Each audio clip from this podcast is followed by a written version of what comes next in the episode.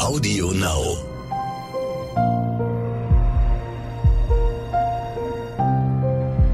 Verbrechen von nebenan.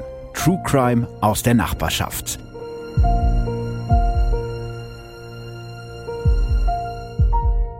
Hallo und herzlich willkommen zu Verbrechen von nebenan, Folge Nummer 40. Und für die Folge heute habe ich mir Unterstützung ins Haus geholt, denn der Fall ist vor allem aus psychologischer Sicht interessant.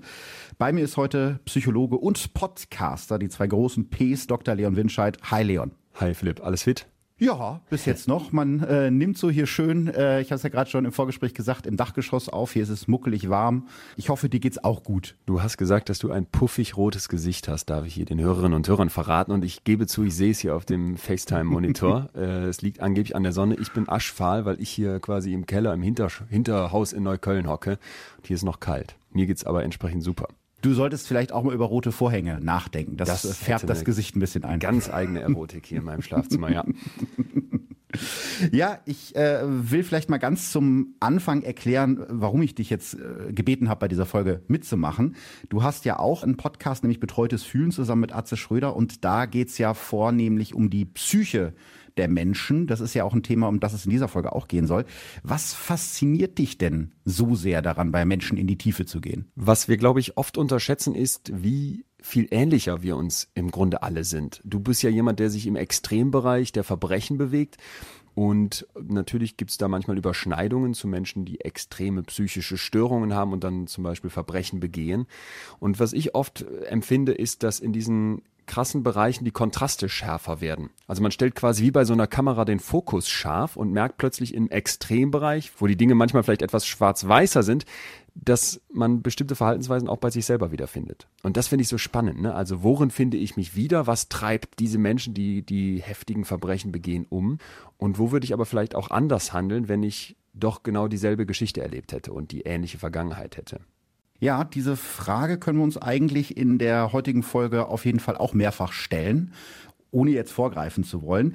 Vielleicht steigen wir einfach in den Fall ein, wenn du bereit bist. Komplett, bin auch sehr gespannt. Ich muss äh, gestehen, dieses Verbrechensthema fasziniert einen ja doch immer wieder. Zieht tierisch an. Deswegen bitte los. Ja, okay. Vielleicht ganz bevor wir loslegen nochmal die Triggerwarnung. Die kennt ihr ja von mir schon. In dieser Folge berühren wir die Themen Prostitution, Drogenmissbrauch, Suizid und auch erweiterten Suizid. Also wenn euch diese Themen triggern, überspringt die Folge am besten. Einige Namen habe ich geändert. Das Gefängnisfrühstück im Untersuchungsgefängnis am Holsten Glacis, das die Häftlinge Dammtor nennen, ist an diesem 29. Juli 1986 karg wie immer. Zum Frühstück um Punkt 7 Uhr gibt es Graubrot, Margarine, Marmelade, dünn Knastkaffee und ein besonderes Extra, eine Linie Koks. Die hat Werner Pinsner in einem Döschen Hautcreme versteckt. Danach zerbricht er ein Fieberthermometer und schluckt die hochgiftigen Quecksilberkügelchen. Pinsner will sicher gehen, dass er diesen Tag nicht überlebt. Und er ist nicht der Einzige, der heute sterben wird. Kurze Zeit später sitzt der aktuell wohl berühmteste Killer Hamburgs in einer Polizeilimousine, die ihn zum Polizeipräsidium bringen soll, das sich zu diesem Zeitpunkt in einem Hochhaus am Berliner Tor befindet. Er hat einen braunen Umschlag dabei. Gleichzeitig fährt am Hamburger Maienweg ein zweites Auto mit demselben Ziel los. In dem Wagen sitzen Werner Pinsners Ehefrau Jutta und seine Anwältin Iris Oehm. Gegen 10 Uhr sitzen sie alle im Zimmer 418 des Hamburger Polizeipräsidiums versammelt. Werner und Jutta Pinsner, Verteidigerin Iris Oehm, zwei Polizisten, die Schreibkraft Gitta Berger und der Hamburger Staatsanwalt Wolfgang Bistri. Die Spannung in der Luft ist spürbar. Es ist ein sehr heißer Tag und Jutta Pinsner hat Schweißperlen auf der Stirn. Kann mal jemand das Fenster aufmachen? brüllt ihr Mann. Um genau 10.20 Uhr eröffnet Staatsanwalt Wolfgang Bistri die Vernehmung. Er erwartet ein sensationelles Geständnis des St. Pauli-Killers Werner Pinsner. Elf Morde hat er laut eigener Aussage begangen, heute will er weitere gestehen. Bistri räuspert sich, dann schaut der Pinsner direkt in die Augen. So, dann schießen Sie mal los. Und genau das tut der St. Pauli-Killer. Innerhalb von Sekunden hat er plötzlich einen Revolver in der Hand. Meine Herren, das ist eine Geiselnahme dann drückt er ab.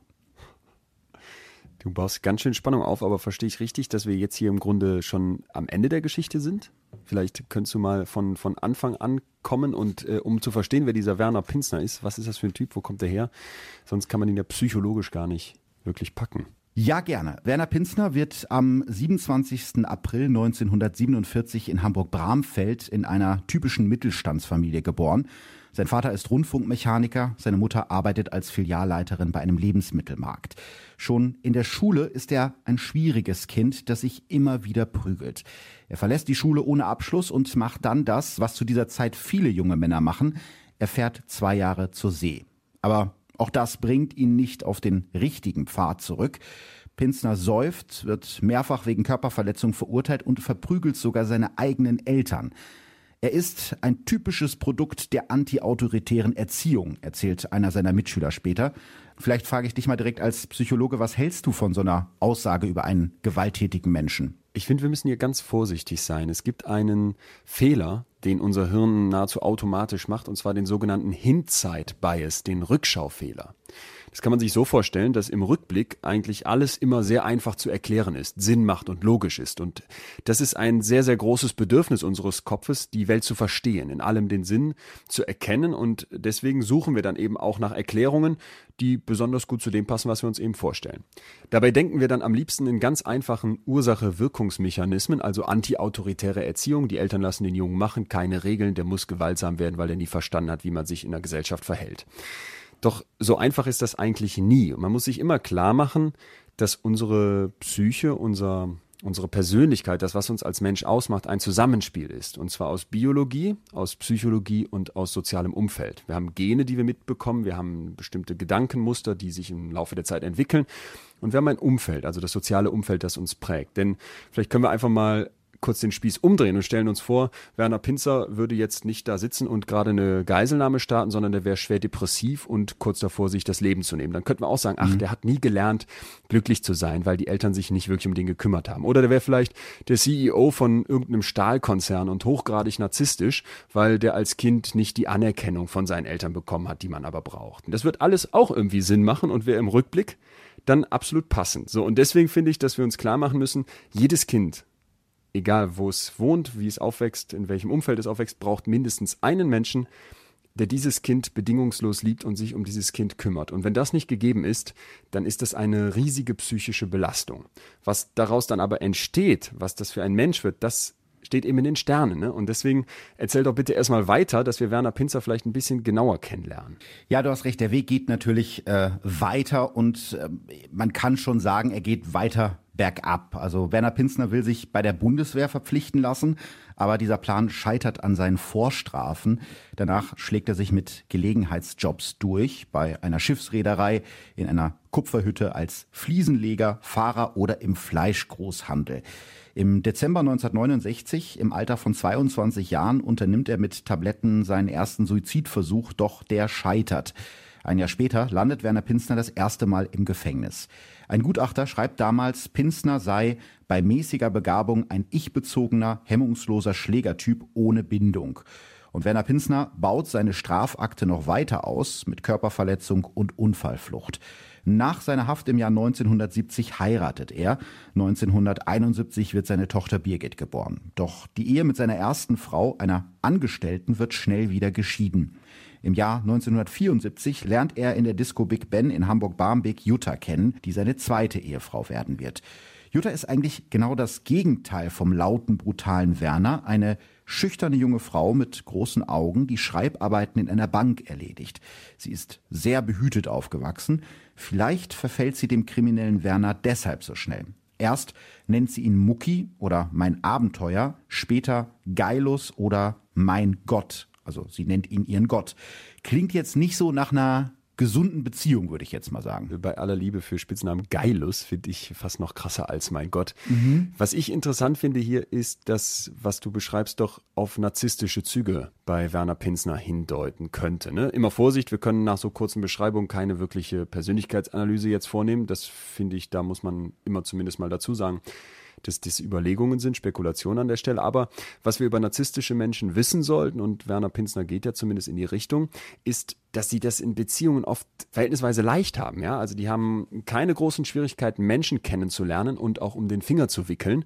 Denn am Anfang sind die total verführerisch. Die stellen ihren mhm. Partner im Prinzip auf einen Sockel wie so eine Statue und wollen aber in Wirklichkeit nur Bewunderung, weil sie sich aus sich selbst heraus nicht mögen.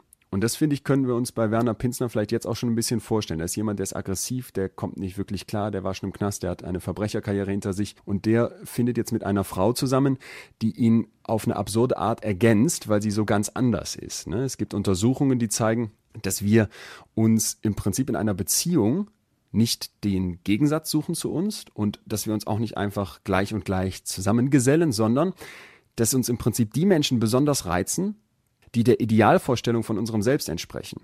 Ja, also mhm. im Prinzip quasi versuche ich das, was mir fehlt, wo ich sagen würde, so wäre ich vielleicht gerne ein bisschen mehr in der anderen Person zu finden. So, und ich finde, das könnte bei Jutta und Werner ganz gut zusammenpassen oder das erklären, warum die sich zusammenfinden. Ne? Sie ist vielleicht sehr behütet aufgewachsen, will ausbrechen, will mal das Extreme, das andere und bei ihm ist es genau andersrum.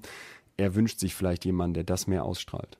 Also ist es sozusagen eine Art Ergänzung. Der eine hat das, was dem anderen fehlt. Das ist das Komplementäre, wo du dir mhm. jetzt aber eben klar machen musst, das ist jetzt nicht so, dass quasi ein Heavy Metal Fan sich dann zwingenderweise einen Operngänger sucht in so einer Beziehung, sondern eben, dass wir nach dem streben, von dem wir glauben, dass wir gerne etwas mehr so wären. Und ich ah, okay. könnte mir vorstellen, dass wir das bei den beiden hier erleben. Aber äh, lass uns die Beziehung und die Geschichte von Werner vielleicht nochmal genauer angucken. Vielleicht stoßen wir noch auf weitere Indizien in die Richtung. Genau, es wird ja da noch äh, spannender und noch extremer. Am 29. August 1975, da ist er 28, wird Pinsner offiziell zum Schwerkriminellen. Gemeinsam mit zwei anderen Männern überfällt er einen Supermarkt. Die Männer machen 1500 Mark Beute und einer von Pinsners Komplizen erschießt den Marktleiter. Ein Monat später wird Werner Pinsner festgenommen und zu einer zehnjährigen Haftstrafe verurteilt. Die ersten neun Jahre seiner Haftstrafe sitzt er in der Hamburger JVA Fuhlsbüttel, genannt Santa Fu, ab. Dort heiratet Mucki dann auch im Herbst 1976 seine zweite Frau Jutta, die geduldig draußen auf ihn wartet. Im Jahr 1983 wird Pinsner in den offenen Vollzug in der JVA Vierlande in Hamburg-Neuengamme verlegt. Der Strafvollzug in Hamburg ist zu dieser Zeit äußerst liberal. Pinsner kann das Gefängnis tagsüber verlassen und hat wie jeder Häftling ein eigenes Schließfach in der JVA, das nie durchsucht wird. So gelingt es Werner Pinsner, sich einen Revolver der Marke Arminius zu besorgen, den er tagsüber mit sich trägt und abends brav in seinem Schließfach abschließt. Hier im Gefängnis kommt er auch das erste Mal mit harten Drogen in Kontakt und lernt einige wichtige Männer aus dem Hamburger Rotlichtmilieu kennen. Er selber beschreibt seine Haft als die Zeit, in der er sich endgültig für eine Verbrecherkarriere entscheidet. Ich saß neun Jahre im Zuchthaus und bin jeden Tag gestorben, erzählt er später in einer Vernehmung. Aus seiner Sicht ist es der Staat, der ihn zum Monster gemacht hat. Durch diese jahrelange Unterstellung bin ich so weit gekommen, dass ich mir gesagt habe, da kannst du es auch wirklich machen. Und so erreicht seine Verbrecherkarriere das nächste Level, noch während er in Haft sitzt. Am 18. Juni 1984 verübt er als Freigänger gemeinsam mit zwei Komplizen einen Raubüberfall auf einen ADAC-Geldboten im Hamburger Stadtteil Hammerbrook. Dabei erbeuten die Männer rund 70.000 Mark Bargeld und zahlreiche Schecks. Ein Monat später begeht er seinen ersten Auftragsmord. Er soll einem ehemaligen Bordellbesitzer eine beipulen, ihm also auf den Kopf hauen oder ihm den Finger abhacken. Nicht töten, nur drohen. Aber Werner Pinsner, den mittlerweile alle Mucki nennen, will es auf seine Art machen. Ich gehe hoch und knall ihn weg. Und genau so macht er es. Am 7. Juli 1984 stirbt der Kieler Bordellbesitzer Jehuda Asi alias Hans Jeno Müller durch eine Kugel in den Hinterkopf. Noch im selben Monat wird Mucki Pinsner aus der Haft entlassen. Die Strafkammer setzt seine Reststrafe aus. Er zieht zu seiner Frau Jutta. Auch seine Tochter Birgit aus erster Ehe lebt bei ihm.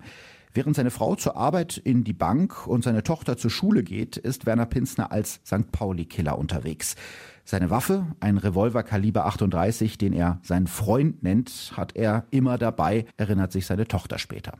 Ich erinnere mich sofort an einen Mörder, den ich kennengelernt habe, der auf St. Pauli als Jugendlicher aufwächst, in einem sehr aggressiven Umfeld, auch mit so Eltern, die sich wenig mhm. kümmern, vielleicht könnte man das anti-autoritär nennen, dem sehr, sehr viel Gewalt beigebracht wird, der ganz früh auf die schiefe Bahn gerät und jetzt, ich sag mal zufällig, auch zwei Leuten von hinten in den Kopf geschossen hat. So. Der kommt auch ins Gefängnis und erzählt mir eine ganz andere Geschichte. Ja, er ist mhm. geläutert, er lernt dort eine Therapeutin kennen, die ihn quasi wirklich, ja, umfangreich umkrempelt, würde ich fast sagen. Ne? Heute ist er längst wieder frei und engagiert sich also aufwendig in einem Verein, wo Jugendlichen im Prinzip Anreize geboten werden, nicht erst auf, gar nicht erst auf die schiefe Bahn zu kommen. So, und wenn ich das jetzt hier höre beim Herrn Pinsner, dann ist mein Eindruck doch, dass es sich da jemand leichter macht. Also ich gebe mhm. dem Gefängnis die Schuld, der Staat ist das Problem, ich wurde dazu gemacht, ne, klar, Gefängnis ist nicht schön und Santa Fu, das ist die Hölle, so wurde es mir auch von dem anderen Mörder beschrieben, aber äh, jetzt zu sagen, da arbeite ich nicht an mir, sondern ich tue so, als würde das System an mir arbeiten und mich dann zu dem machen, was ich dann später wurde, das finde ich ist zu einfach. Ja, vielleicht auch nochmal so ein Grundsystem, wenn wir immer nach den Mustern suchen, die irgendwie in uns allen stecken hier im Extrembereich. Das ist natürlich angenehm, wenn ich merke, äh, dass ich bestimmte Schwächen habe, dass ich irgendwo überhaupt nicht klarkomme. Jemand, der so aneckt, der so als Mörder scheitert, wie der Werner Pinsner, der, ja, der hat es natürlich unglaublich schwierig, in seinem Kopf gerade zu biegen, dass er trotzdem ein guter Mensch ist. Das ist aber ein Grundbedürfnis von uns. Ne? Und da ist unser mhm. Hirn dann zum Teil zu Kunstgriffen bereit, wo man sich wirklich manchmal in den Kopf fasst, wie viel Realität man sich da eigentlich zurechtbiegt, um irgendwie zu sagen, doch, ich bin doch eigentlich doch ganz gut und das war nicht meine Schuld und das war eben das Umfeld, das System, das natürlich eine Rolle spielt aber wie wir, glaube ich, an dem anderen Beispiel von dem Mörder, von dem ich gerade erzählt habe, sehen können, nicht alles entscheidend ist. Darum geht es mir eigentlich. Vielleicht, was du gerade beschrieben hast, fände ich nochmal ganz gut, ein bisschen genauer zu beleuchten, so dieses Drumherum, also dieses Kiezumfeld. Inwiefern prägt das einen? Ja, ich, ich glaube, um das zu verstehen, muss man sich wirklich den Kiez damals angucken. Der ist natürlich anders als heute. Du wirst ja auch schon mal auf der Reeperbahn unterwegs gewesen sein. Das ist eigentlich, ja, da äh, heute halt Touri, ne, hat man so den Eindruck. Ja, genau. Junggesellenabschied, das ja. ist so wie Düsseldorfer Altstadt, nur mit ein bisschen mehr Prostituierten. Kom um das jetzt mal. Komplett, ja. JGAs ja. und jeder soll Küsschen kaufen und im Tortue und ganz wichtig und oh Gott, ja. Genau, so, so ist es damals äh, nicht. Mitte der 80er ist das wirklich anders. Da befindet sich der Kiez im Krieg. Und um das zu erklären, muss ich vielleicht ein bisschen ausholen. Bis in die Mitte der 70er Jahre hinein hat der Kiez seine eigenen Gesetze. Wenn es Streit gibt, dann wird das intern geregelt. Es gibt sogar so eine Art Kiezgericht, das eigene Urteile spricht. Und die schlimmste Strafe ist damals das St. Pauli-Verbot. Schusswaffen sind verpönt, Streit wird mit der guten alten Faust geregelt. Doch Ende der 70er Jahre ändert sich die Lage auf dem Kiez. Plötzlich geht es nicht mehr nur um Prostitution, sondern immer mehr auch um Drogen. Der Frieden auf St. Pauli bröckelt und die ersten Zuhälter schließen sich zu Gruppen zusammen.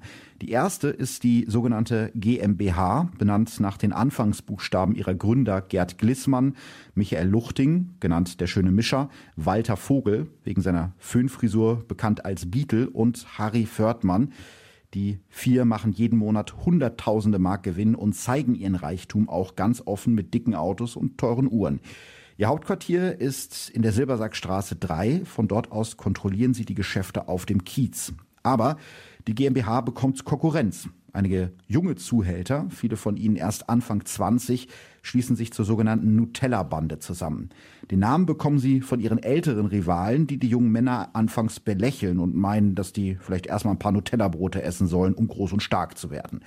Aber die Nutella-Bande arbeitet sich hoch und kurze Zeit später ist der Kiez fein säuberlich aufgeteilt.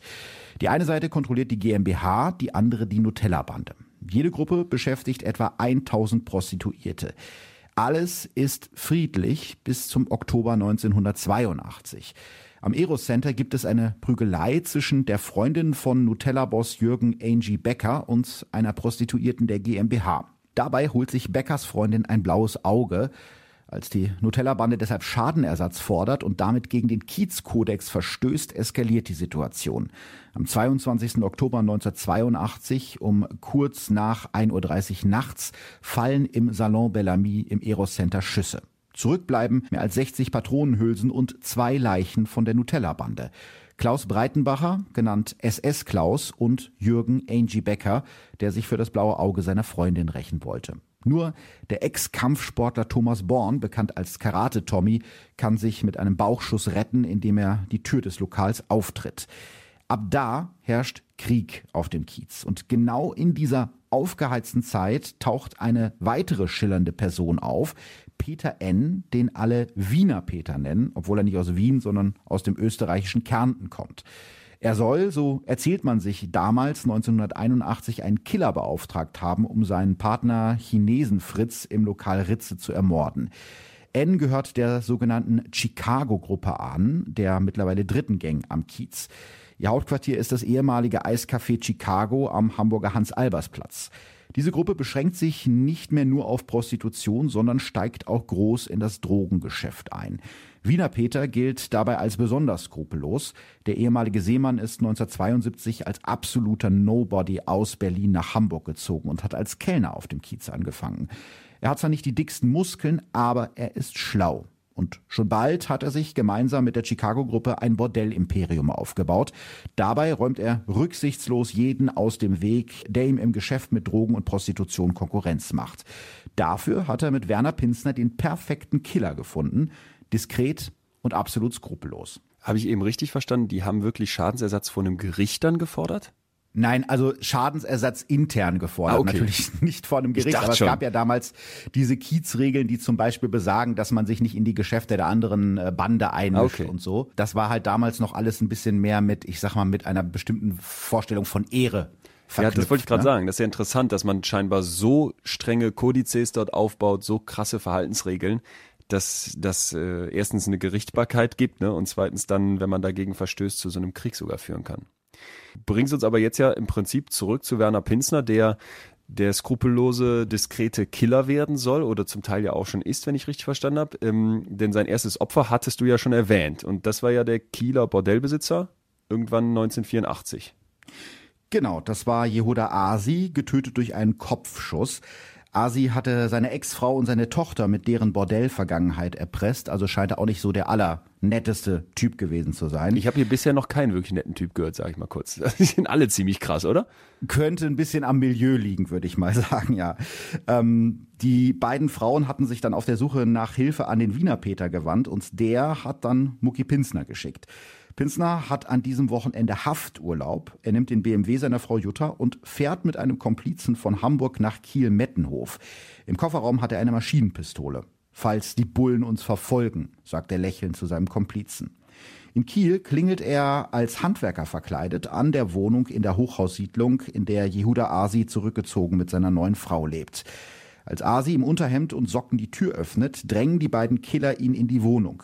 Pinsner schießt ihm in den Kopf, sein Opfer verblutet auf dem Wohnzimmerteppich, während sein Komplize Asis schreiende Frau in der Küche einsperrt.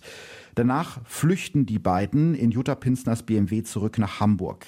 Einen Tag später geht Mucki Pinsner abends wieder zurück in seine Zelle in der JVA 9 Gamme, als wäre nichts gewesen.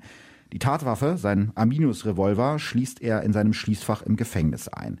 Er weiß, dass diese persönlichen Schließfächer nie kontrolliert werden. Für den Mord an Jehuda Asi bekommt Smucky Pinsner 40.000 Mark und kurz darauf wird er aus der Haft entlassen. Vielleicht noch mal äh, ganz kurz, das zeugt ja schon von einer gewissen Kaltschnäuzigkeit, ne? Also noch im Knast irgendwie loszugehen, einen zu erschießen und abends wieder in den Knast zurückzufahren, das ist schon heftig. Also auch unvorstellbar vor heutigen Standards, ne? Ich war mal in einer Forensik, also in einer Anstalt, wo Menschen untergebracht sind, die ähm, Straftaten begangen haben, aber für schuldunfähig erklärt sind und trotzdem quasi weggesperrt sind, wenn man so möchte, zu Therapiezwecken. Und da wirst du strengstens kontrolliert. Mhm. Da kannst du keine, keine, keine Nagelfeile mit reinnehmen. Hier bringt also jemand eine Knarre in den Knast mit, mit der gerade jemanden auf Hafturlaub erschossen hat, legt die in sein Schließfach, das nicht kontrolliert wird und geht mit 40.000 Mark plus in die Zelle zum Pennen. Das ist äh, ziemlich abgebrüht. Ja, Kurze Zeit später, im äh, September, ist Werner Pinsner dann raus aus der Haft, zwei Monate zu dem Zeitpunkt. Da tötet er schon das nächste Mal, das heißt, es geht jetzt ganz schnell. Sein zweites Opfer wird Peter Pfeilmeier, genannt Bayern Peter. Also du merkst, wir haben es hier mit äh, großartigen Spitznamen zu Spitznamen tun. Spitznamen ne? sind das einzig Charmante an diesen ja sonst scheinbar doch sehr ja. brachialen Typen. Der Bayern-Peter ist unter anderem Teilhaber des Bordells Hammerdeich und wird durch seinen Kokainkonsum immer unberechenbarer. Als er im Koksrausch mehrfach Freier in seinem eigenen Laden verprügelt, reicht es seinem Geschäftspartner. Pfeilmeier ist zu einem wirtschaftlichen Risiko geworden. Der Geschäftspartner schaltet Wiener Peter ein, der die Anteile von Pfeilmeier übernehmen will. Dafür muss Pinsner den Mann ausschalten. Sein Auftraggeber verspricht ihm dafür 15.000 Mark und Anteile an einem der Bordelle. Für Pinsner ist das die Chance, selber groß ins Rotlichtmilieu einzusteigen. Er gaukelt seinem Opfer Pfeilmeier ein großes Drogengeschäft vor. Gemeinsam fahren Pfeilmeier, Pinsner und ein Komplize in Pfeilmeiers Auto, einem Pontiac Firebird, also so einem richtigen Zuhälterschlitten, am 12. September 1984 durch Hamburg. Pfeilmeier fährt, der Komplize sitzt auf dem Beifahrersitz und Pinsner auf der Rückbank. Ziellos kurven sie durch die Stadt, denn Pinsner weiß einfach nicht, wohin er sein nichtsahnendes Opfer lotsen soll. Er braucht einen ruhigen Ort, um Fallmeier zu töten. Schließlich landen die Männer auf einem abgelegenen grauen Garagenhof am Hirsekamp im Nordosten Hamburgs. Der St. Pauli-Killer erschießt Pfeilmeier von hinten. Danach fragt er scherzhaft, ob das Opfer den Schuss wohl noch gehört hat. Für Mucki Pinsner ist das Ganze nur ein Job. Es war mein Geld, was mich da motiviert hat. Einzig und allein mein Geld, sagt er später über seine ersten Morde und nennt sich selbst den Killer der Nation. Mit seinem nächsten Opfer ist Werner Pinsner sogar befreundet. Dietmar Traub, Spitzname Lackschuh, führt gemeinsam mit Wiener Peter das Palais d'Amour. Doch auch Traub nimmt immer mehr Koks und wird unzuverlässig. Irgendwann wickelt er sogar Drogendeals ohne seinen Geschäftspartner Wiener Peter ab. Das ist sein Todesurteil.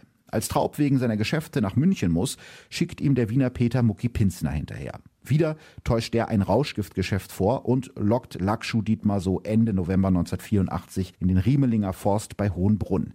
Auch Traub stirbt durch einen Kopfschuss. Sein Vermögen und seine Bordellanteile fallen an den Wiener Peter. Das ist interessant, wie der Werner Pinsner hier scheinbar in der Lage ist, in seinem Kopf wieder zu biegen. Er sagt, es würde mhm. ihn nur das Geld umtreiben. Ne?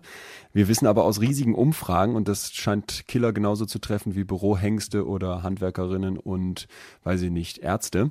Ähm, das, was Menschen bei ihrer Arbeit umtreibt, ist in den seltensten Fällen das Geld. Der Lohn muss stimmen, man muss irgendwie klarkommen, aber viel wichtiger ist den Leuten Anerkennung, Verbindung zu anderen, eine Struktur für den Tag. Und das findet er ja scheinbar auch. Und ich würde die Anerkennung hier besonders unterstreichen, weil wenn du dich Mörder der Nation nennst, Ne? Mhm. Und dann behauptet, es geht dir nur ums Geld, dann finde ich, wird es schwierig, das zu glauben. Denn dieser Typ, der sich sonst Mucki nennen lässt, der will sicherlich auch ganz, ganz viel Anerkennung. Was mich wundert, ist, dass man dem das so durchgehen lässt. Also wie reagiert denn dieser aufgeheizte Kiez darauf, dass da jetzt immer wieder Zuhälter abgemurkst werden?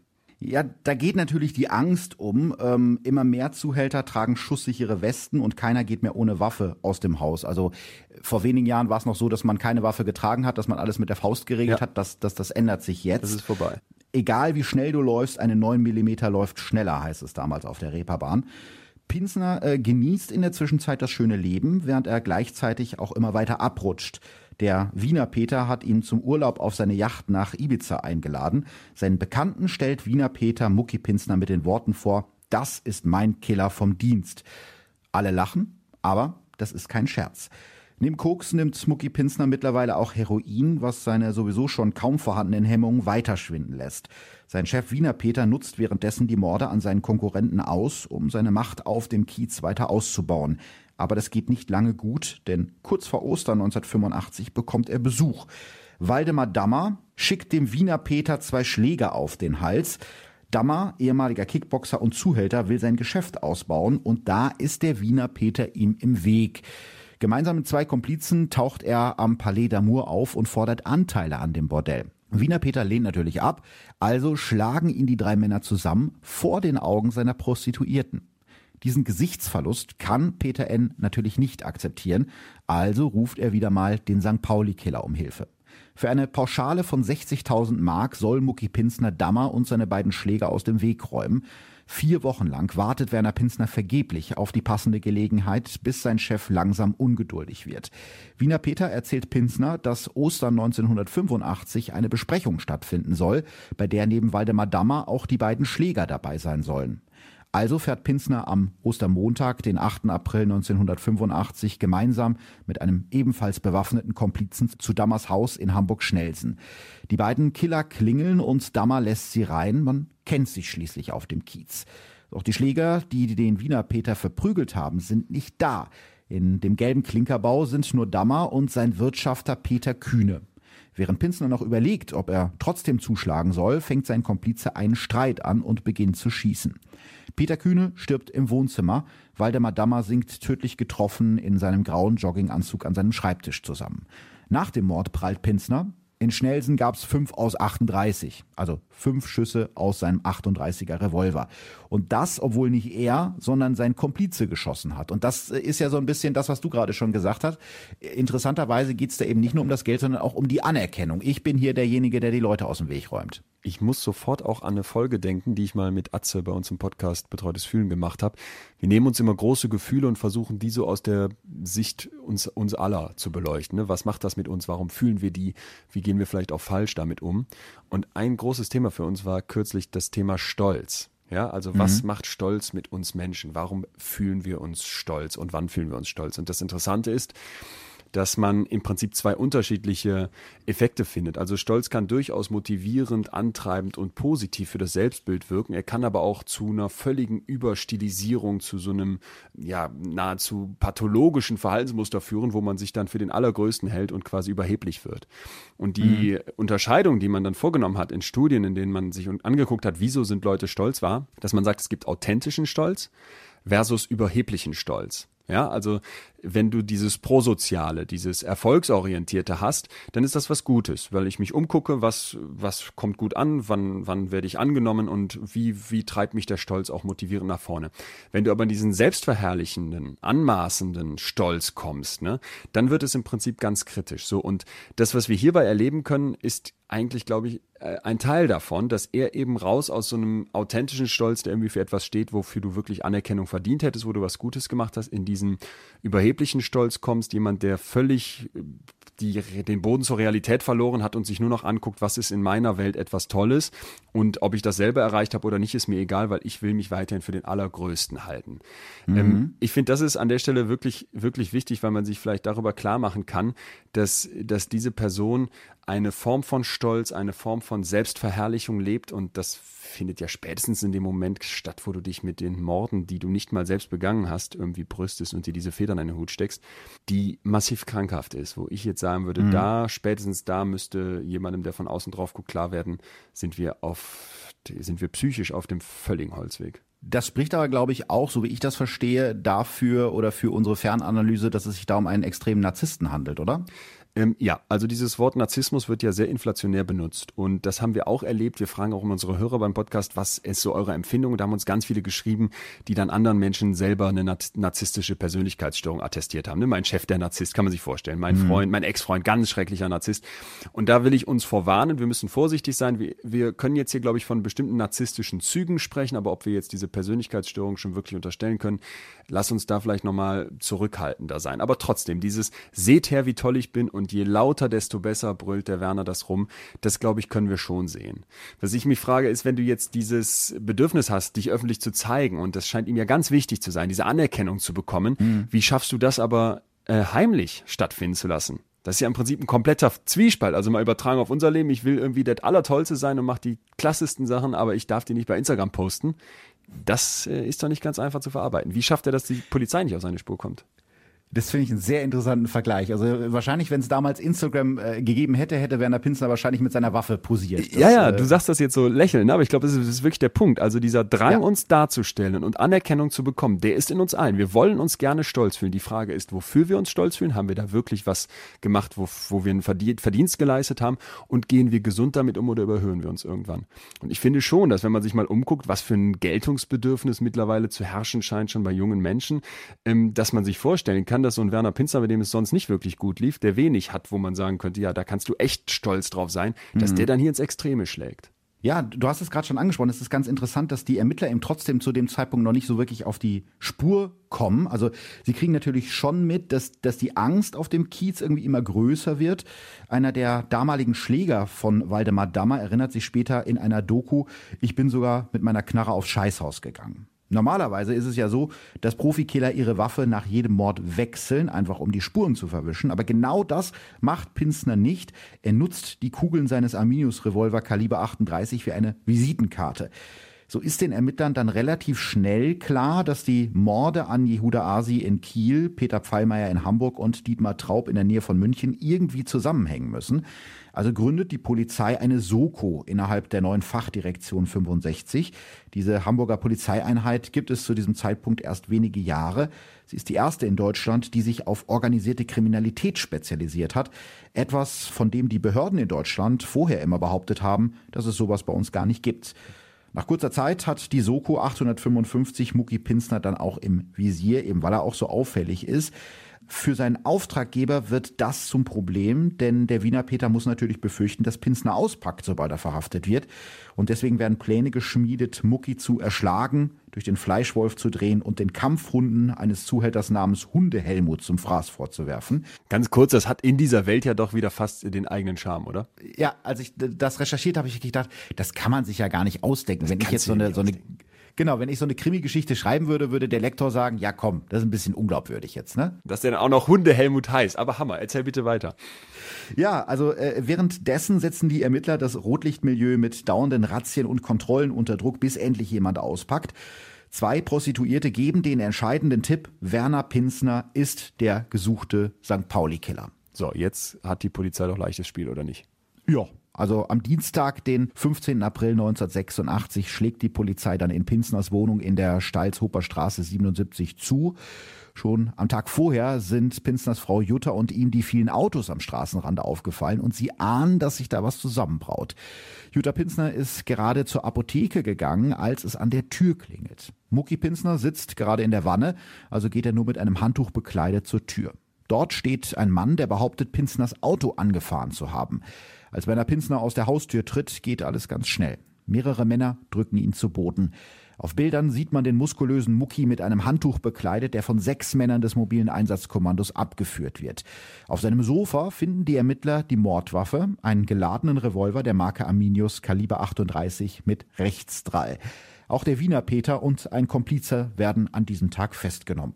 Ganz interessant, dass die Pinsners da scheinbar was spüren, sogar sehen, ne? sind die Autos da und so ein, so ein Bauchgefühl haben, aber da gar nicht drauf hören oder eingehen, was ja äh, zeigt, wie realitätsfern die da scheinbar leben. Ne? Ist auch übrigens typisch für Narzissten, dass die bestimmte Sachen gar nicht mehr an sich ranlassen und deswegen auch zum Beispiel so große Schwierigkeiten haben, mit Kritik umzugehen.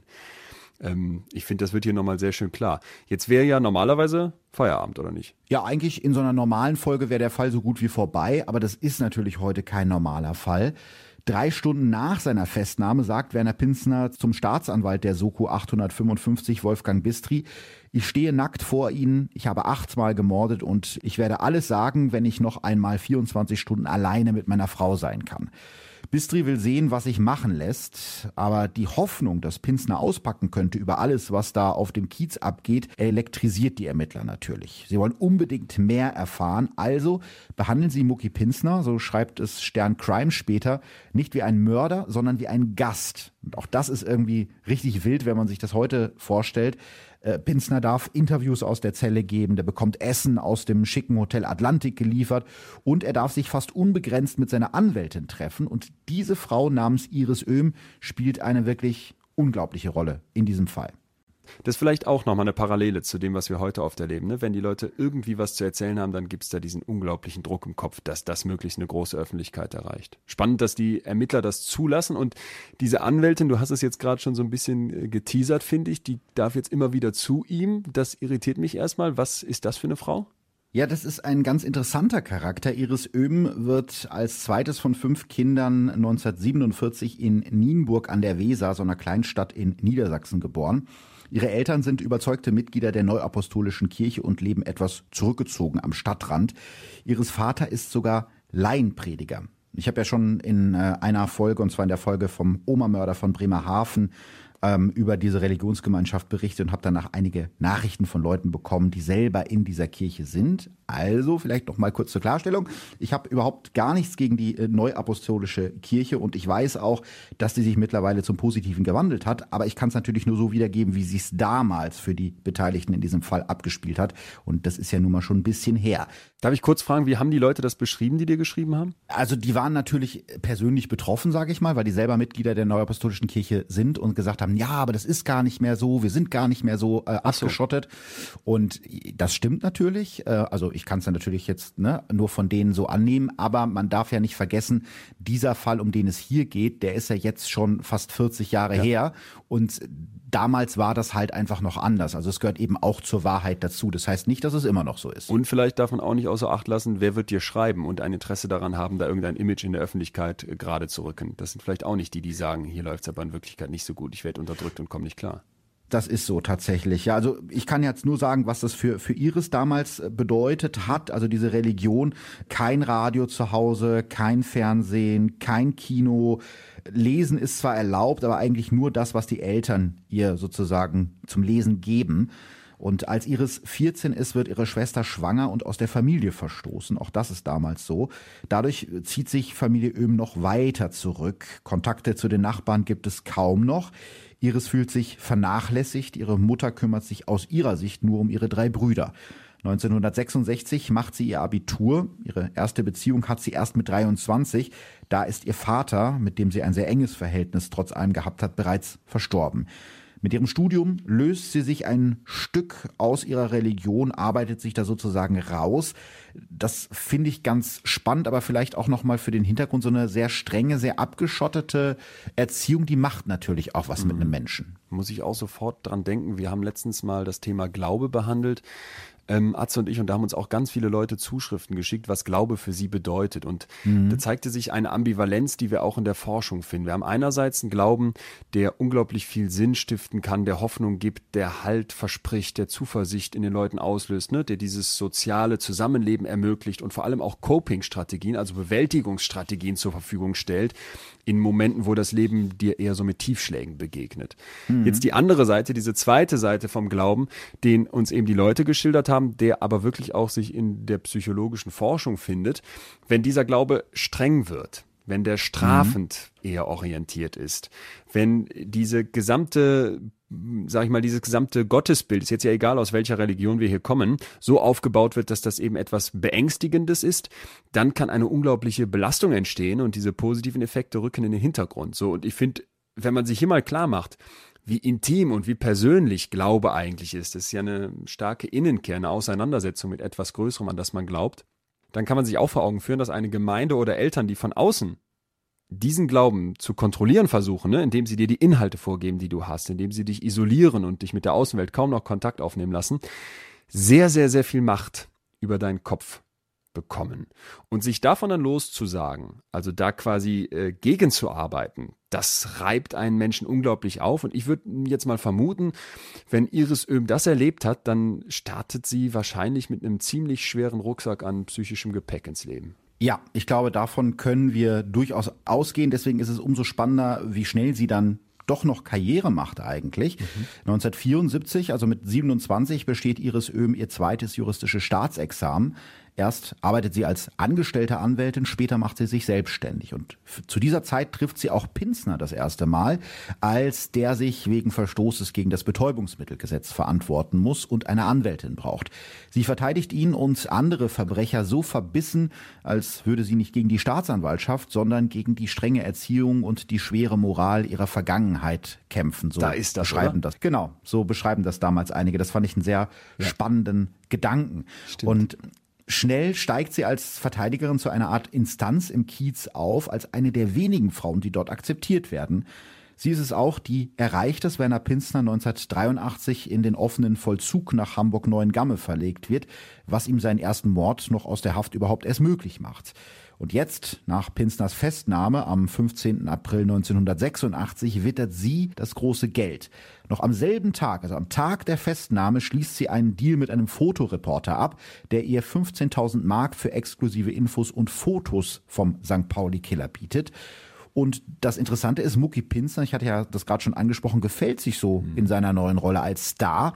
Er diskutiert tatsächlich mit seiner Anwältin Iris Öhm darüber, ob Götz George wohl der geeignete Schauspieler wäre, um ihn in einem Film über sein Leben zu verkörpern. Also zu einer Zeit, wo er in Untersuchungshaft sitzt, weil er Morde gestanden hat, ähm, setzt er sich mit solchen Sachen auseinander. Das ist schon wirklich irre. Mehr als 70 Mal besucht ihn Iris Öhm in den knapp drei Monaten und fast immer sind die beiden bei ihren Besuchen allein.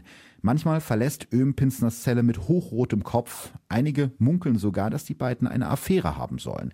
Auch seine Ehefrau Jutta ist eifersüchtig auf die Anwältin, vor allem weil die ihren Mann ungestört besuchen kann. Und bei ihren Besuchen bringt Iris Öhm ihrem Mandanten auch immer mal wieder etwas mit.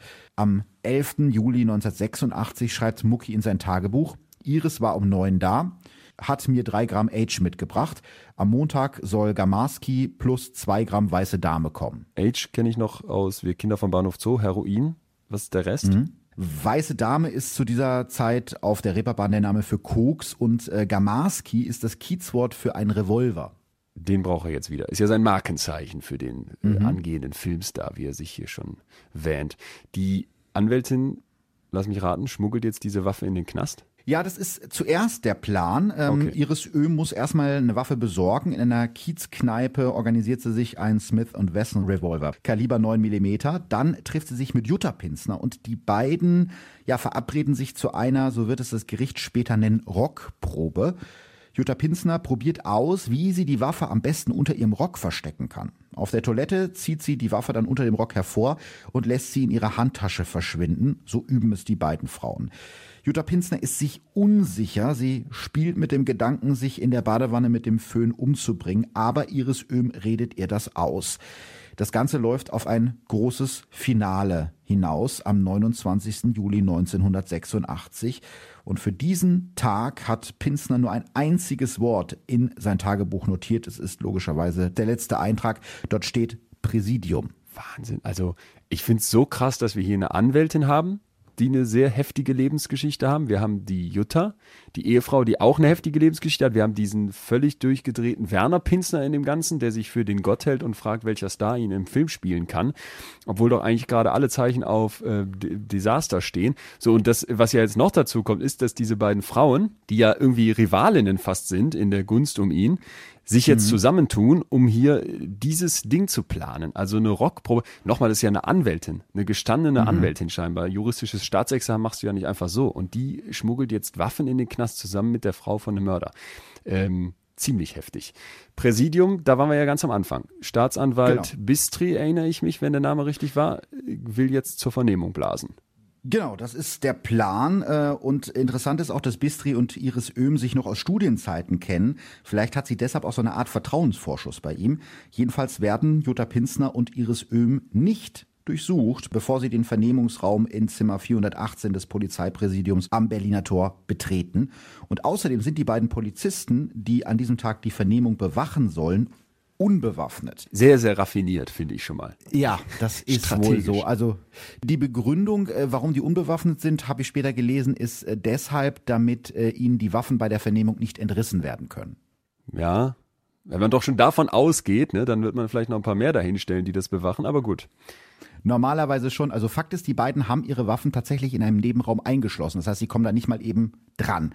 Ähm, sie können ja auch eigentlich nicht wissen, das ahnt ja zu diesem Zeitpunkt keiner. Es ist völlig außerhalb der Vorstellungskraft, dass da zu diesem Zeitpunkt schon längst eine Waffe im Raum ist.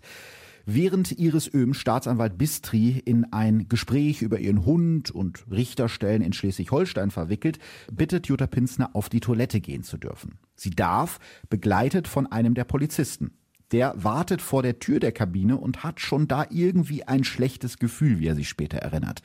In der Kabine holt Jutta Pinsner den in ein Handtuch gewickelten Revolver aus ihrem Slip und versteckt ihn in ihrer offenen Handtasche, so wie sie es vorher mit der Anwältin geübt hat. Als sie wieder in das Zimmer kommt, hängt sie ihre Handtasche offen über die Stuhllehne direkt neben ihrem Ehemann Werner. Als Staatsanwalt Bistri die Vernehmung mit den Worten Schießen Sie mal los gerade starten will, springt der St. Pauli-Killer auf mit einem Revolver in der Hand. Gita Berger, die damalige Protokollantin, erinnert sich später in einer NDR-Doku noch ganz genau an diesen Moment. Ich habe gedacht, das ist keine echte Waffe, die er da hat. Wo soll die denn herkommen? Aber die Waffe ist echt und das wird sich schon sehr bald zeigen. Werner Pinsner zielt mit der Waffe auf die beiden Polizisten und schreit, das ist eine Geiselnahme. Wir haben drei Stunden, ihr geht raus. Als die Polizisten gerade gehen wollen, wird Pinsner hektisch. Du setzt dich wieder hin, herrscht er einen der beiden Polizisten an. Aber auch Staatsanwalt Wolfgang Bistri ist aufgestanden und geht einen Schritt auf Pinsner zu. Vielleicht will er ihn beruhigen. Mucki Pinsner schießt ihm einfach in den Kopf. Die beiden Polizisten stürmen aus dem Raum. Der St. Pauli-Killer feuert, aber er trifft sie nicht. Beide schaffen es unversehrt aus dem Zimmer, schreien auf dem Flur, Achtung, Pinsner ist bewaffnet. Drin lässt Pinsner seine Ehefrau und seine Anwältin die Tür mit einem Schreibtisch verbarrikadieren. Dann ruft er vom Telefon aus seine Tochter Birgit an. Die beiden unterhalten sich kurz. Sein letzter Satz zu ihr ist, ich liebe dich. Dann legt er auf. Mittlerweile kauert die Protokollantin Gitta Berger vor Panik zitternd unter einem Schreibtisch. Sie hat beobachtet, wie der St. Pauli-Killer Patronen aus der Tasche holt und seinen Revolver nachlädt. Jetzt hat er so viel, die reichen für dich auch noch, denkt Gitta Berger in diesem Moment. Pinsner befiehlt der Frau, unter dem Tisch hervorzukommen. Er flüstert seiner Frau etwas ins Ohr und Jutta Pinsner kniet sich vor ihm hin, öffnet ihren Mund und schaut ihrem Ehemann direkt in die Augen. Gitta Berger ahnt, was jetzt kommt und sie will ihren Kopf wegdrehen, doch Pinsner lässt sie nicht. Du guckst zu, sagt er zu ihr, dann drückt er ab. Als Jutta Pinsners Leiche auf den Boden fällt, setzt ihr Mann sich neben sie, steckt sich den Revolver ebenfalls in den Mund und schießt. Später werden die Ermittler den braunen Umschlag öffnen, den Mucki Pinsner aus dem Gefängnis mitgebracht hat. In dem Kuvert steckt ein Foto des St. Pauli-Killers, auf dem steht, ich werde noch mal hinlangen, die Schweine haben mich ja so geflaxt. Viele Grüße, Mucki. Was für ein Personenkult, der da versuchte, um mhm. sich herum aufzubauen. Auch dieses Zwingen der Protokollantin dann zuzugucken, das zeigt ja wirklich ein völlig entrücktes Selbstbild. Krass. Dieses nochmal zu lang hat er ja dann wohl geschafft. War denn jetzt dieser große Abgang wirklich das Einzige, was ihn da umgetrieben hat? Der Mann scheint ja doch vielschichtiger als jetzt ein, ein stumpfer Mörder. Ja, das, das ist eben die große Frage. Also auf dem Kiez erzählt man sich, dass Pinsner nicht einfach nur Suizid begehen wollte. Das Ganze war sozusagen ein Auftrag. Wenn der St. Pauli-Killer erst Staatsanwalt Bistri und dann sich selbst tötet, dann sollte seine Tochter Birgit von den Kiezbossen bis an ihr Lebensende versorgt werden mit einer Monatsrente von 1800 Mark. Das konnte aber nie bewiesen werden. Was auf jeden Fall so war, ist, dass auf dem Kiez nach dem Tod des St. Pauli-Killers die Sektkorken knallen. Was auch immer Werner Pinsner hätte aussagen können, wird jetzt für immer ein Geheimnis bleiben. Bei der Beerdigung von Werner und Jutta Pinsner auf einem Friedhof in Lübeck schwingt Werners damals 15-jährige Tochter Birgit die Urne, während aus einem Kassettenrekorder In the Ghetto von Elvis Presley leiert. Das ist alles so unfassbar, weil wir eben diese völlig absurde Situation im Gefängnis haben, wo du mit dem Revolver reinkommst, nachdem du einen Mord begangen hast und jetzt zieht der diese Nummer in einem Polizeipräsidium durch. Also das wäre ja eigentlich ein Ort, wo ich bei einer Vernehmung erwarten würde, dass gewisse Sicherheitsstandards auch schon damals gelten. Also wie kann sowas sein? die Frage stellt sich natürlich jedem, der das irgendwie hört. Ich, ich glaube, dass diese etwas laxe Hamburger Justiz das überhaupt erst möglich gemacht hat. Also du hast es ja gerade schon gesagt, ohne diese Vorgaben, die ja nun wirklich, ja, Lachs einfach fahren, äh, wäre es ja nie möglich gewesen, dass Pinsner sich während seiner ersten äh, Haft eine Waffe besorgen und dann mit morden kann und während seiner zweiten Haft irgendwie harte Drogen in den Knast bekommt. Auch deshalb hat das Ganze Konsequenzen. Die damalige Hamburger Justizsenatorin und der damalige Innensenator der Hansestadt müssen zurücktreten. Bei den Bürgerschaftswahlen knapp drei Monate nach dem Blutbad des St. Pauli-Killers verliert die regierende Hamburger SPD ihre absolute Mehrheit und wird nur noch zweitstärkste Kraft. Also das Ganze hat auch politische Konsequenzen. Außerdem werden schon am Eingang des Polizeipräsidiums danach Sicherheitsschleusen installiert, die auch heute noch bestehen hätte man vielleicht früher drauf kommen können. Ich stelle mir gerade den Werner Pinsner vor, wie der von irgendeiner Wolke nach unten guckt und so glücklich ist über diesen, diesen Einfluss, den er da hatte. Ne? Also das ist auch so ein Grundmotiv übrigens von uns, der Mensch möchte wirken. Wir möchten sehen, dass wir auf dieser Welt etwas anstoßen können und einen Effekt haben. Und ich glaube, das war bei ihm ein massiv ausgeprägtes Bedürfnis. Und wenn der gesehen hätte, dass er sogar Wahlen beeinflusst und dann Sicherheitsschleusen wegen ihm quasi vor einem Polizeipräsidium in Zukunft stehen, da hätte er sich wahrscheinlich richtig ins Fäustchen gelacht. Vielleicht war es auch mhm. etwas, äh, wo der wirklich vorher schon von getrieben war und wusste erst, wenn ich wirklich in die extremen Taten gehe und mir hier so ein Denkmal setze durch so eine Aktion und mit so Tagebucheinträgen und mit Filmüberlegungen und Fotos, die ich schon vorbereitet habe, dass, dass das dann befriedigt wird. Was, was mir noch nicht ganz klar ist, was denn jetzt mit der Anwältin ist. Also die hat ja hier eine ganz hohe Mitschuld. Ja, das stimmt. Ähm, Iris Öhm wird äh, deshalb auch wegen Beihilfe zum Mord angeklagt. Der Prozess gegen sie beginnt am 15. Februar 1988. Warum sie einem mehrfachen Mörder geholfen hat, an Drogen und sogar an eine Waffe zu kommen, das kann sie in dem Prozess irgendwie selbst nicht so richtig erklären. Zitat aus dem Prozess, ich habe auf Weisung von Herrn Pinsner alles stehen und liegen gelassen. Außerdem habe ihr Jutta Pinsner so unglaublich leid getan. Vielleicht auch, weil ihre eigene Ehe, also die von Iris Öhm, zu diesem Zeitpunkt nicht so glücklich war und sie sich deshalb auch in die Frau des St. Pauli-Killers äh, hineinversetzen konnte. Ein Gutachter sagt über sie später aus, dass sie sich so aufopferungsvoll um Werner Pinsner gekümmert hat, wie um ihren an Krebs erkrankten Vater. Am Ende habe sie ihre eigene Familiengeschichte und den Fall des St. Pauli-Killers nicht mehr auseinanderhalten können. In erster Instanz wird Iris Öhm wegen Beihilfe zum Mord zu fünf Jahren und neun Monaten Haft verurteilt. Das Gericht hält ihr zugute, dass sie wahrscheinlich vorher nicht wusste, dass Werner Pinsner nicht nur sich selbst und seine Frau Jutta töten würde, sondern auch den Staatsanwalt Wolfgang Bistri. Der Richter wendet sich in der Urteilsbegründung direkt an Iris Öhm. Staatsanwalt Bistri ist tot. Sie haben für seinen Tod eine Reihe von Ursachen gesetzt. Ohne ihr Zutun hätte der Mörder Werner Pinsner seine Tat nicht ausführen können. In zweiter Instanz wird die Strafe von Iris Öhm auf sechseinhalb Jahre Haft erhöht. Aber auch die Auftraggeber des St. Pauli-Killers bekommen ihre Strafe. Wiener Peter und zwei weitere Komplizen von Werner Pinsner werden im Februar 1989 wegen schweren Raubes, gemeinschaftlich begangenen Mordes, Anstiftung und Beihilfe zum Mord ebenfalls verurteilt. Alle drei bekommen lebenslange Haftstrafen. Wenn man das jetzt so alles hört und an dieses Umfeld auch denkt, wo die ja alle herkommen, verändert das den Kiez oder geht es da einfach weiter, beziehungsweise eskaliert das noch mehr? Nee, das ist definitiv ein großer Einschnitt. Also die gute alte Zeit, sofern es sie denn jemals gegeben hat, auf dem Kiez ist vorbei. Die Polizei räumt auf und nimmt viele Zuhälter und Drogenbosse auf dem Kiez fest und auch die ja, fetten Jahre der deutschen Rotlichtgrößen neigen sich dem Ende entgegen. Nach dem Fall der Berliner Mauer drängen viele Banden aus Osteuropa auf die Reeperbahn und verdrängen die letzten der alten deutschen Kiezbosse. Peter N. alias Wiener Peter kommt Anfang Februar 2001 aus der Haft frei und zieht zunächst zurück in seine alte Heimat Österreich. Heute lebt er auf Ibiza. Auf Fotos zeigt er seinen immer noch ziemlich ausschweifenden Lebensstil. Rennboote, hübsche Frauen, Hummer und Champagner. Braun gebrannt grinst er auf den meisten Fotos zufrieden in die Kamera. Laut eigener Aussage verdient er sein Geld mit der Entwicklung von Apps. Über die alten Zeiten auf dem Kiez will er nicht mehr reden. Und jetzt kommen wir zum traurigen Teil der Geschichte oder zu einem sehr traurigen Teil der Geschichte. Muckis Tochter Birgit Pinsner, die hat ihre angeblich versprochene Rente von den Kiezbossen nie bekommen. Sie lebt ein sehr kurzes und sehr schmerzhaftes Leben. Schon als Kind hatte ihr Vater sie gezwungen, Drogen zu nehmen. Birgit wird früh schwanger und dann heroinabhängig. Obwohl ihr Vater immer verhindern wollte, dass sein Prinzesschen auch auf dem Strich landet, geht sie irgendwann anschaffen. Sie stirbt im Mai 2003 mit gerade mal 32 Jahren, schwer drogenabhängig und völlig verarmt. Pinsners ehemalige Anwältin Iris Öhm hat von ihren sechseinhalb Jahren Haft knapp zwei Drittel in Kliniken und als Freigängerin verbracht. Das letzte Drittel der Haft wird ihr erlassen. Ihre Anwaltszulassung wurde ihr für fünf Jahre entzogen. Noch in der Haft hat sie weiter als Juristin gearbeitet. Sie ist aus Hamburg weggezogen und hat den Namen ihres neuen Mannes angenommen. Heute ist sie Mitte 70 und lebt in einem Haus in Süddeutschland. Sie ist wieder fest in die neuapostolische Kirche integriert und als Stern Crime sie 2019 nach einem Interview fragt, droht sie mit rechtlichen Schritten und bricht dann das Gespräch nach kurzer Zeit ab. Also für sie ist die Geschichte abgeschlossen. Puh. Ja, wir schnaufen einfach mal ganz kurz ja. äh, durch.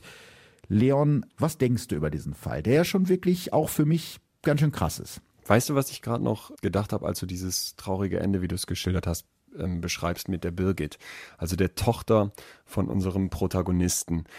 Es wird doch an der Stelle vielleicht auch nochmal klar, wie systemisch wir Menschen auch organisiert sind, ne? wie mhm. sehr unser Umfeld uns eben doch mitprägt. Ich habe mich sehr viel mit ähm, Drogen und auch damit im Umfeld beschäftigt als, als Psychologe. Und da merkst du sofort, dass diese Co-Abhängigkeit ein ganz, ganz zentrales Thema ist. Ne? Wir haben einmal den Abhängigen, der irgendwie Heroin nimmt oder auch Koks, das war ja bei Werner Pinsner auch der Fall.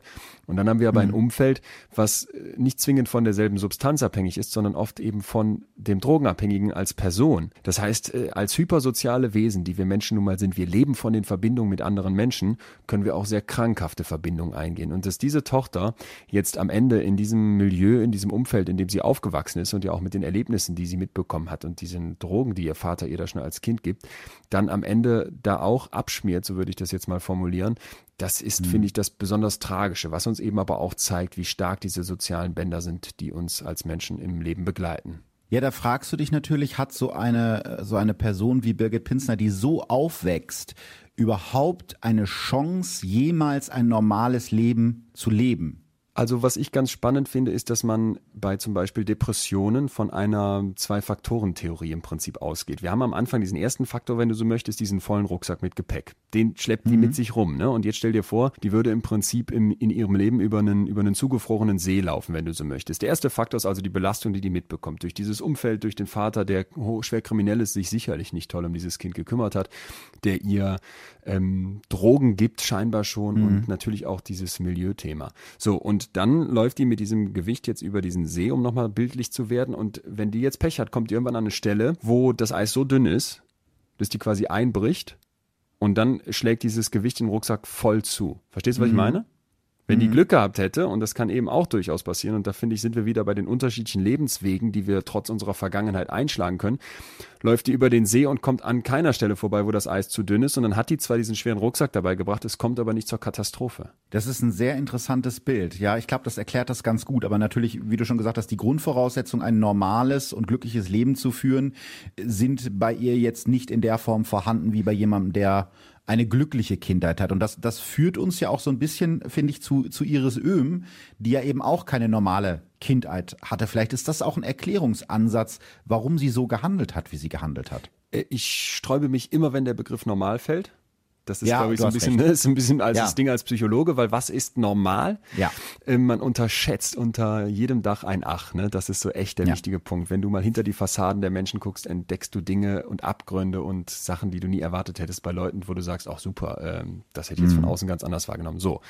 Äh, das gesagt, möchte ich äh, an einen Gutachter erinnern, mit dem ich mal zu tun hatte, der für mich eine ganz prägende Aussage gemacht hat. Und zwar meinte der, jedes Kind hat ein Recht auf ein Schicksal. Es ging so bei ihm immer um die Fragen, ab wann werden Kinder aus Familien rausgenommen. Ne? Und man guckt so von außen drauf und denkt, boah, da möchte niemand aufwachsen und schrecklich und grauenhaft. Und ich äh, maß mir da überhaupt kein Urteil an, weil dafür bin ich kein Experte, sondern fand einfach diese Idee von ihm interessant zu sagen, äh, mit dem Satz, ich habe ein Recht auf ein Schicksal, ja, damit ist gemeint, dass du im Prinzip in einem Umfeld aufwächst, ne? Und solange das jetzt nicht gegen irgendwelche Gesetze verstößt, kann uns das von außen völlig unnormal und komisch vorkommen. Aber Klar. im Zweifel ist innerhalb dieses Systems das Kind bei Eltern, die es, das haben wir am Anfang gesagt, hoffentlich bedingungslos lieben.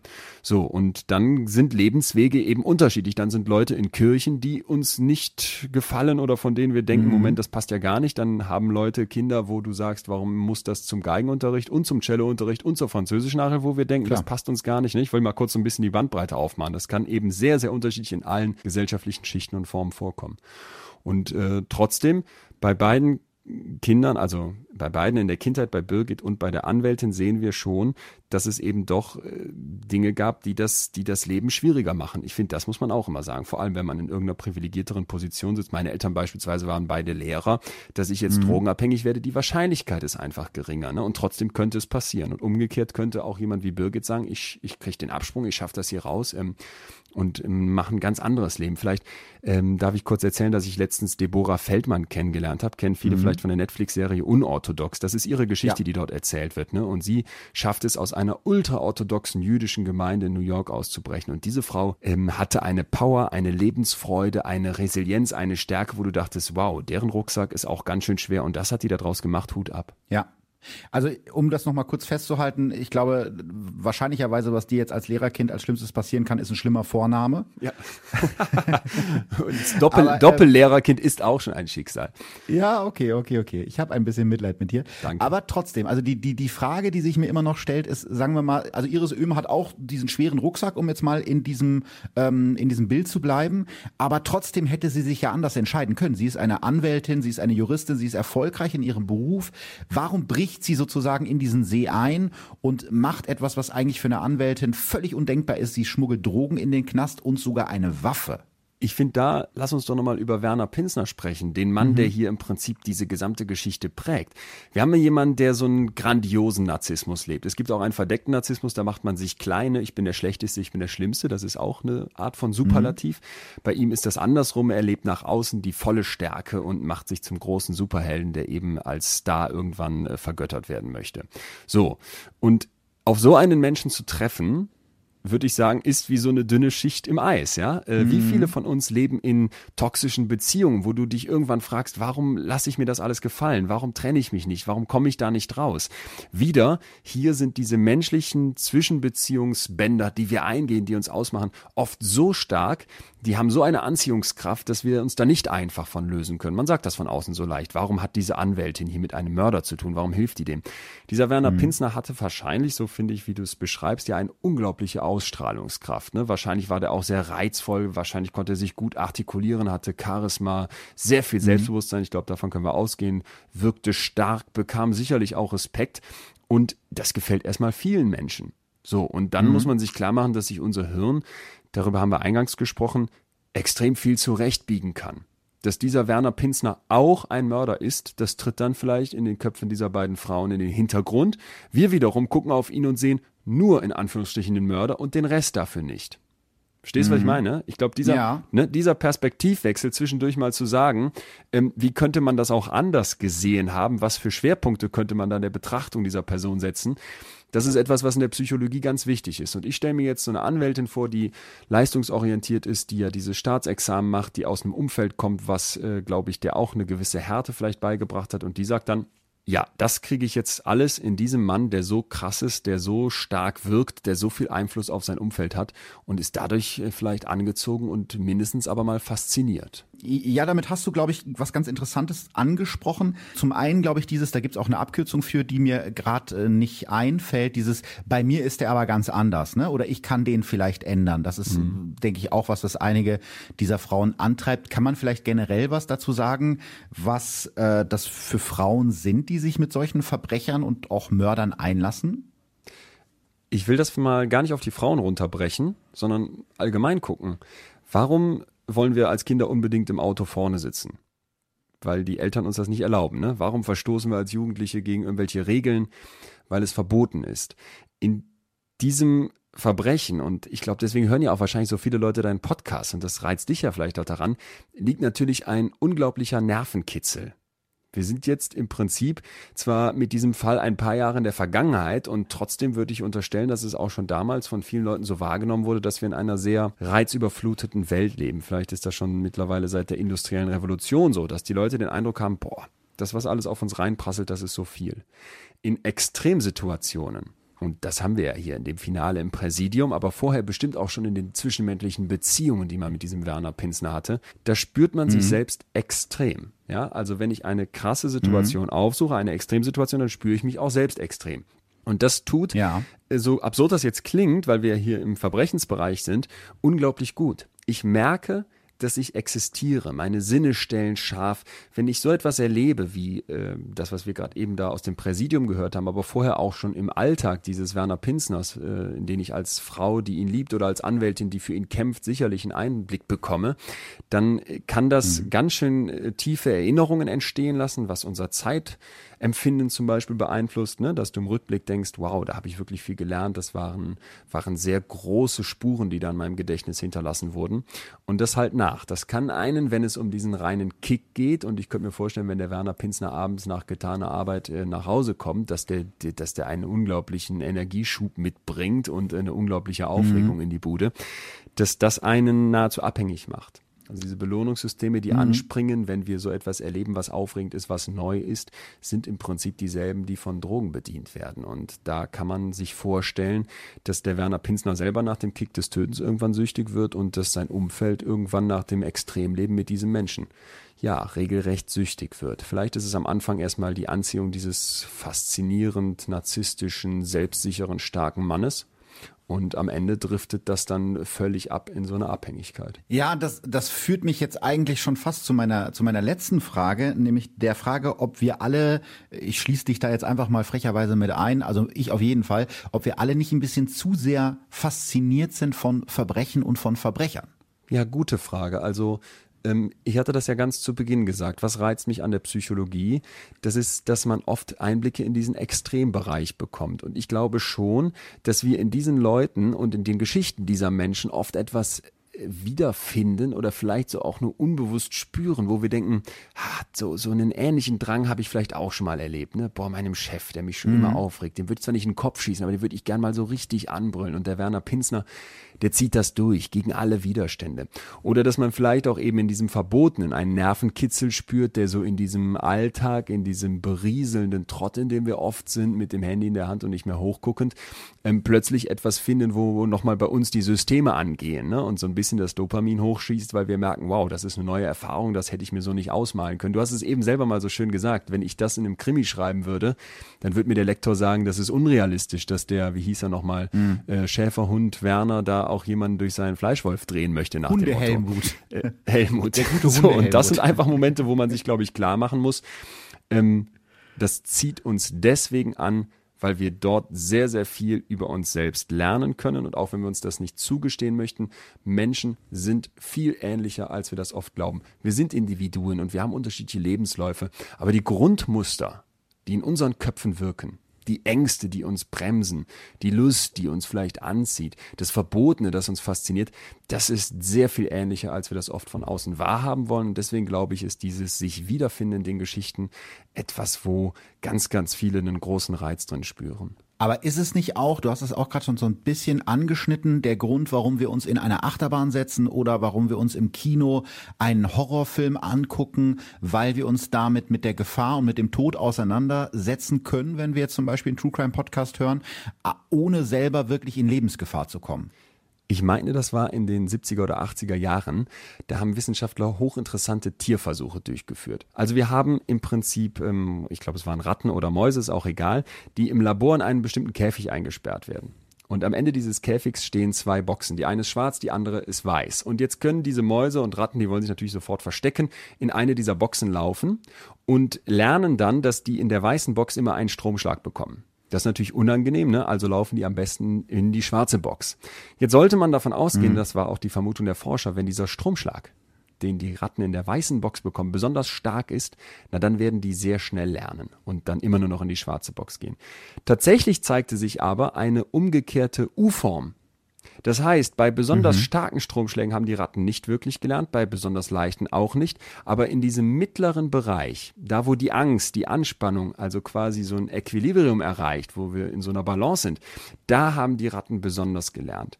Was daraus geschlossen wurde und heute auch mit vielen Studien am Menschen ähm, belegt werden konnte, erneut gezeigt werden konnte, ist, dass es eine Art optimales Erregungsniveau für uns gibt.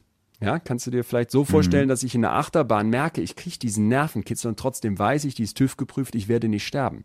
In dem Moment, wo ich überfordert genau, bin, wo die Angst zu groß wird, der Nervenkitzel zu groß wird, mache ich dicht. Aber wenn das in so einem mittleren Bereich sich bewegt, fühlt sich das unglaublich gut an. Man lernt viel, man nimmt viel auf, man kriegt einen Energieschub, den man sonst nicht bekommt. So, jetzt äh, letzte Frage, wo ich schon mal so einen Psychologen hier in der Sendung habe. Was äh, die Frage treibt mich schon länger um. Ich sehe ja an meinen an meinen Spotify-Zahlen, ich weiß nicht, wie das bei dir ist oder an an den Auswertungen, dass mich deutlich mehr Frauen hören. Äh, ja. Und das geht auch anderen True Crime Podcasts so. Warum glaubst du, ist das so, dass Frauen sich so sehr auch für Verbrechen interessieren? Ich habe mich, ich frage mich, ähm, hören vielleicht auch grundsätzlich viel mehr Frauen Podcast? Ja, das kann auch sein. Wir haben bei Betreutes Fühlen nämlich dasselbe. Da geht es um Psychologie. Und wir haben, ich weiß es nicht genau, aber ich glaube so 60 bis 70 Prozent weibliche Hörerschaft. Und ähm, ja, ich finde das hochinteressant. Mein Eindruck ist, dass dieses Thema Psychologie und ich finde, das spielt bei den Verbrechen deswegen eine Rolle, weil wir natürlich die Psyche dieses Täters, der Täterin kennenlernen wollen und mhm. auch das Umfeld verstehen wollen. Also es geht ja im Prinzip um ein Auseinandersetzen. Und es geht auch, das wäre zumindest meine Meinung, um ein Auseinandersetzen mit mir selbst. So, und ich glaube, dass das leider bisher in unserer Gesellschaft nach wie vor bei Männern ein riesen Tabuthema ist. Also dieses Vordringen in die eigene Gefühlswelt, über Emotionen reden, sich zu öffnen, auch zum Beispiel zuzugestehen, dass man eine Therapie bräuchte als Alkoholiker, als mhm. ähm, Narzisst, als weiß ich wer. Das fällt Männern nach wie vor sehr viel schwieriger als Frauen. Und vielleicht liegt es daran, dass das eben so etwas ist, wo man als Mann gar nichts mit zu tun haben möchte, weil sich das so als gesellschaftlicher Druck so gehört ähm, ich spreche jetzt hier schwarz-weiß, dass äh, da eine gewisse, ja, etwas weniger Anziehungskraft ist als bei Frauen, die vielleicht schon da weiter sind und deswegen offener über so Themen wie Psychologie, über so Themen wie absurde Verhaltensmuster und vielleicht auch Abgründe in, in Hinter, Hinterköpfen äh, reden können. Also was ist deine Wahrnehmung von deinen Hörern? Du hast ja auch einen Austausch ja. mit der Community. Das glaube ich auch. Also ich glaube, dass gerade Frauen immer sehr interessiert sind an dem Warum. Also warum wird jemand ja. zum Täter? Was ist in der Biografie, wo, wo man sozusagen den falschen Weg nimmt, wo man abbiegt? Und das ist, glaube ich, schon was, ähm, was gerade Frauen eben wahrscheinlich aus dem Grund, den du gerade erläutert hast, stärker vielleicht noch fasziniert als Männer. Wow, das war jetzt eine sehr lange und eine sehr intensive Folge. Okay. Vielen, vielen Dank, Leon, dass du dir die Zeit genommen hast dafür. Ja, total gerne. Ich fand es ehrlich gesagt super spannend, dir hier ja in diesem Fall live äh, lauschen zu dürfen und auch selber Fragen stellen zu können. Sehr, sehr krasser Fall. Vielen, vielen Dank. Deswegen, ähm, ich bin auch froh, dass ich jetzt äh, da psychologische Hilfe in Anspruch nehmen konnte, die über mein äh, Grundstudium im Nebenfach Psychologie äh, ah. herausgeht. Deswegen äh, vielen Dank, dass du dir die Zeit genommen hast und ja, bis ganz bald. Ja, ich freue mich auch. Bis dahin, vielleicht hören wir uns wieder. Also wenn ihr noch mehr von Leon hören wollt, dann hört ihr ihn natürlich in seinem Podcast Betreutes Fühlen zusammen mit Atze Schröder. Gibt's jede Woche neu und zwar immer dienstags. Damit bin ich raus. Vielen Dank fürs Zuhören. Tschüss. Verbrechen von nebenan. True Crime aus der Nachbarschaft. Mehr Infos und Fotos zu unseren Fällen findet ihr auf unserer Facebook- und unserer Instagram-Seite. Zum Schluss möchte ich euch noch den Podcast Glossip von meinen Kollegen Nane Meyer und Lara Golombek ans Herz legen. Und worum es in ihrem Podcast geht, das erzählen sie euch am besten selbst. Hi, ich bin Nane. In unserem wöchentlichen Beauty-Podcast Glossip entführen wir euch in eine noch schönere Welt. Mit prominenten Persönlichkeiten und Experten sprechen wir über alle Themen rund um Beauty, Body und Botox und entlocken ihnen nicht nur das ein oder andere Geheimnis, sondern auch peinliche Fails und erhaschen exklusive Einblicke hinter die Kulissen. Dank Glossip wirst auch du zum Beauty-Experten. Hört doch mal rein. Glossip auf Audio Now und überall, wo es Podcasts gibt. Audio Now.